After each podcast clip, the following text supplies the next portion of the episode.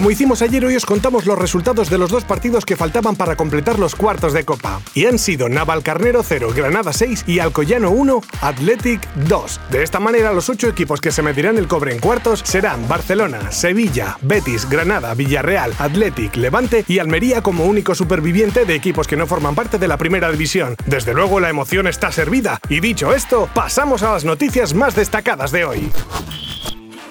La Superliga Europea parece que va tomando forma. Nada ni nadie se libra de los efectos de la pandemia esta de las narices que estamos viviendo. Y claro, después de la salud, lo que más está tocando son los bolsillos de la gente, las empresas, los clubes de fútbol. Por eso de un tiempo esta parte está sonando con más fuerza la llamada Superliga Europea, cuyos fundadores parece ser que serían United, City, Liverpool, Arsenal, Chelsea y Tottenham de Inglaterra, Barcelona, Real Madrid y Atlético de Madrid de la Liga, Milán, Juve e Inter del Calcio, Bayern y Dortmund de Alemania y PSG como representante del campeonato francés. Y es que poderoso caballero es don dinero. Y si te hablan de repartir 4 billones con B de barbate entre los 15 clubes participantes o seguir con los 3,25 billones que se reparten entre Champions, Europa League y Supercopa de Europa, a ver, un segundo que saco la calculadora.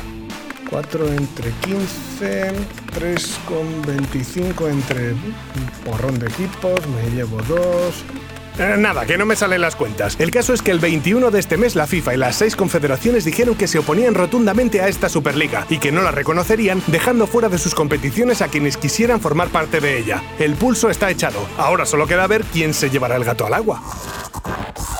Cuatro jugadores del Real Madrid y dos del Barça en el once ideal de la década. La IF... La IF...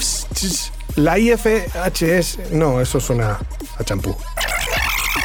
La Federación Internacional de Historia y Estadística del Fútbol ha hecho público sus equipos ideales de la década pasada. Son un total de cuatro equipos, dos masculinos y dos femeninos, divididos en jugadores y jugadoras mundiales y de la CONMEBOL. Y el 11 mundial de la década es una pasada de la de la década pasada me refiero. Y está compuesto por un equipo de ensueño en el que estarían cuatro jugadores del Real Madrid, más Cristiano Ronaldo, que forma parte del conjunto blanco, y dos del Fútbol Club Barcelona. Estos serían todos los nombres. Neuer en portería, en defensa, Lam, Ramos, Van Dijk y Marcelo. En la medular, Cross, Modric e Iniesta. Y en la punta de ataque, un tridente mortal como Cristiano, Robert Lewandowski y Lionel Messi.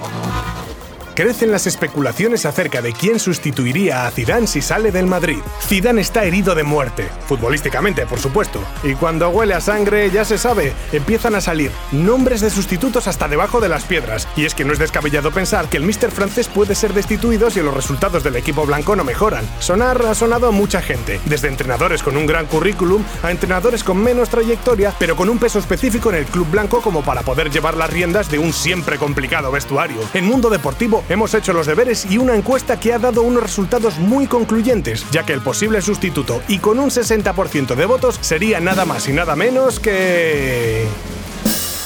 Guti. Lo que está claro es que la fiesta no faltaría en el vestuario merengue con Guti al mando. Perdón, con don José María Gutiérrez.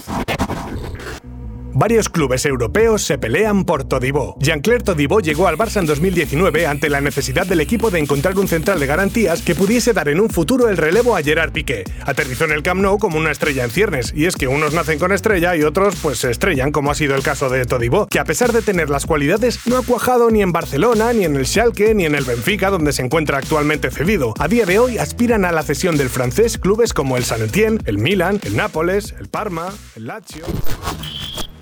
Odegar cobrará más en el Arsenal que en el Real Madrid. Hay un término que se usa en el mundo de los negocios y es el de win-win. No es un proverbio oriental, aunque lo pueda parecer. Se trata de una negociación en la que las dos partes salen ganando. En este caso serían tres partes. Una, el Arsenal que se lleva a un gran jugador, aunque solo sea por lo que resta de temporada y sin opción a compra. Pero oye, si puedes tener una bala más que te ayude en tus objetivos, mejor que mejor, ¿no? Otro sería el Real Madrid, que recibirá 2 millones de euros por la cesión de un jugador que no cuenta en los planes del actual Mister. Y claro, la tercera parte es Martin Odegaard, que a mayores de ir a un club grande y con posibilidades de tener minutos, antes de hacerse oficial la cesión al equipo inglés, ya había negociado un salario que ronda los 110.000 euros a la semana. Esto es una clara muestra de lo que es un win-win en toda regla, para que no digáis que nos enseñamos cosas en Good Morning Football. Buen fin de semana.